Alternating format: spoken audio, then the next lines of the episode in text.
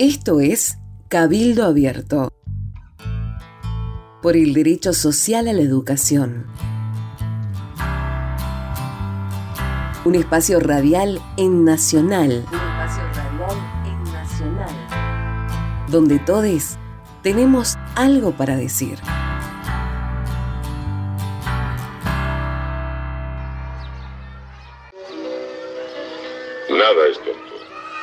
Nada es insignificante.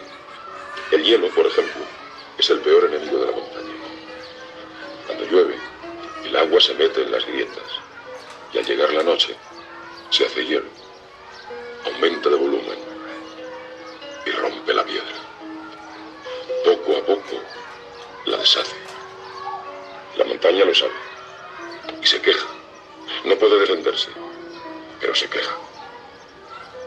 Antes de la tormenta se oye un zumbido. Canto de abejas le llaman, porque es como un chisporroteo, como, como el zumbido de las abejas.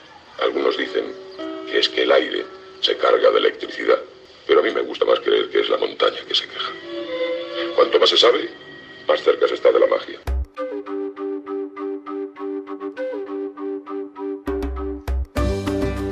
La participación de la editorial autogestiva Cieneguita Cartonera en el Cabildo Abierto por el Derecho Social a la Educación nace de la inquietud de conversar sobre la construcción de un espacio educativo que ponga en valor la voz y la palabra de la comunidad. Las ediciones cartoneras son una propuesta genuina de valoración de las formas de producción y distribución de los saberes penetran las grietas de la hegemonía editorial y crean un nuevo circuito de comunicación. Las ediciones cartoneras ponen en movimiento los saberes de la comunidad en las instituciones y organizaciones que la conforman. Bibliotecas, escuelas, uniones vecinales, clubes, centros culturales y todos aquellos espacios comunitarios que son parte del movimiento cultural de los barrios pueden utilizar la edición cartonera para fortalecer las redes de comunicación y poner en valor la palabra propia de los territorios.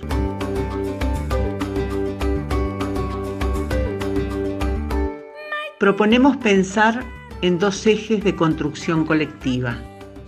Lo alternativo, que camina por fuera del mercado editorial tradicional, y lo alternativo, que pretende establecer otra forma de interacción entre los sujetos, otra forma de concebir la comunicación de la palabra escrita. Alternativo y alteridad, si bien son complementarios, responden a dimensiones diferentes. Lo alternativo se relaciona más estrictamente con el destino de los objetos culturales y lo alterativo con la forma en que se piensa la palabra escrita. Lo alternativo supone la generación de una propuesta estética y el proceso comunicativo que se quiere construir con la acción. Importa la llegada al lector y los procesos de intercambio, las experiencias generadoras de sentido más abarcadoras que involucran a la palabra y lo que ella despliega en el intercambio. La edición cartonera permite entonces la elaboración de materiales bibliográficos de alcance reducido, sin intermediarios, donde se define con libertad qué se quiere comunicar y quiénes son los destinatarios de esa escritura. Lo alterativo implica la apertura hacia otra forma de diálogo comunitario. La comunicación en estos espacios se define desde la capacidad de leer y escribir entre líneas, desde la posibilidad de descubrir las grietas por donde se penetra la roca de la hegemonía de la palabra escrita para establecer un nuevo circuito de comunicación, donde la producción de sentidos excede largamente a la palabra y se configura como ámbito de construcción de otra forma de estar en el mundo. Desde esta perspectiva, la comunicación adquiere un sentido liberador, porque se propone como espacio de intercambio de saberes, emociones y experiencias que nacen en la frontera de la palabra y se revelan ante una acción centralizada y tradicional. Aquí el sujeto autor es el dador de sentidos y el lector destinatario de esa palabra autorizada.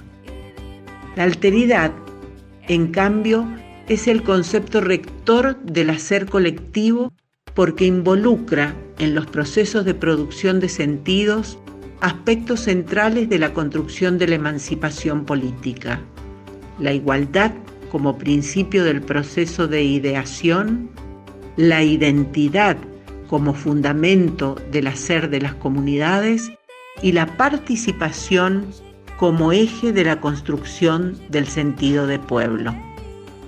Desde este espacio autogestivo, imaginamos entonces una gran conversación tejida desde el centro de cada comunidad, donde se puedan crear nuevos circuitos, nuevas formas de decir y de escuchar. Una conversación que permita visibilizar y hacer circular los saberes, las historias, las inquietudes, los debates, los sentires, en fin, los sentidos del pueblo.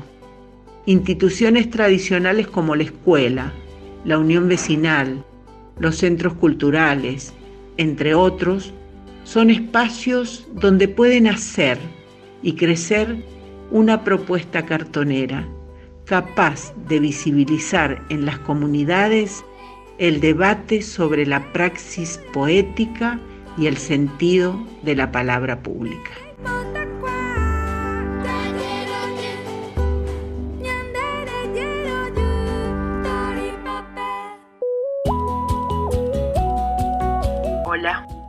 soy Eleonora Fernández.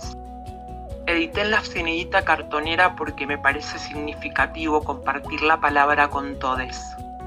La palabra como mensaje inscripto en la memoria, como mensaje que no se tiene que quedar en nosotros mismos, sino salir al ruedo, circular. La poesía para mí es una forma de vivir y de mirar el mundo desde un lugar oblicuo, de deconstrucción. Este proyecto, autogestivo requiere sobre todo de la entrega, de la transformación permanente. Por eso la palabra no nos pertenece, es contingente y es siempre hacia los otros. Por esto es que decidí editar aquí. Y bueno, allá vamos, hacia un espacio que rompe con la hegemonía y se aferra a una mirada abarcadora del mundo. Esto fue Cabildo Abierto por el derecho social a la educación. Nuestro espacio para decir.